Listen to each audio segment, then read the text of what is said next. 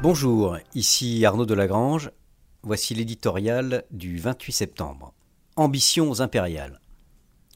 Ils sont loin les temps glorieux de Soliman le Magnifique, quand sur l'Empire ottoman le soleil se couchait lentement. Ces terres couraient alors des Balkans au Caucase, du Maghreb à la corne de l'Afrique. Cette époque conquérante, Recep Tayyip Erdogan rêve pourtant de la faire revivre. Depuis son palais aux mille pièces, le président turc ne peut se contenter de régner en ses frontières. Dans la nouvelle ère qui s'annonce, la Turquie s'élèvera au-dessus du niveau des civilisations contemporaines, a promis le Reich, pas moins.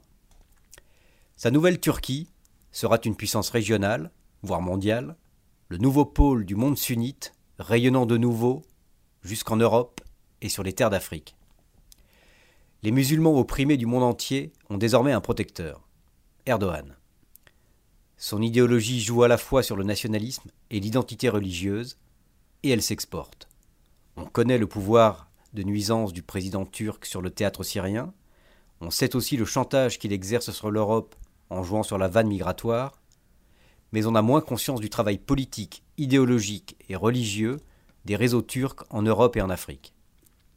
Un des enjeux est de mobiliser les diasporas turques d'Europe au profit de l'AKP, le parti présidentiel. Cela passe par une myriade d'associations qui maillent les pays européens et, de plus en plus, par les mosquées, organisées elles aussi en réseau. Depuis l'année dernière, c'est un Turc qui préside le Conseil français du culte musulman, CFCM, et en Allemagne, la DITIB, l'Union turque islamique pour la religion, gère quelques 900 mosquées, soit leur grande majorité.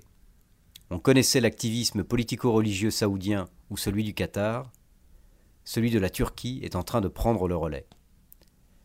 À la fin des années 90, Erdogan avait été embastillé pour avoir lu les mots d'un poète nationaliste turc. Les minarets seront nos baïonnettes, les coupoles nos casques, les mosquées seront nos casernes, et les croyants nos soldats. Aujourd'hui, ces vers semblent devenus un programme.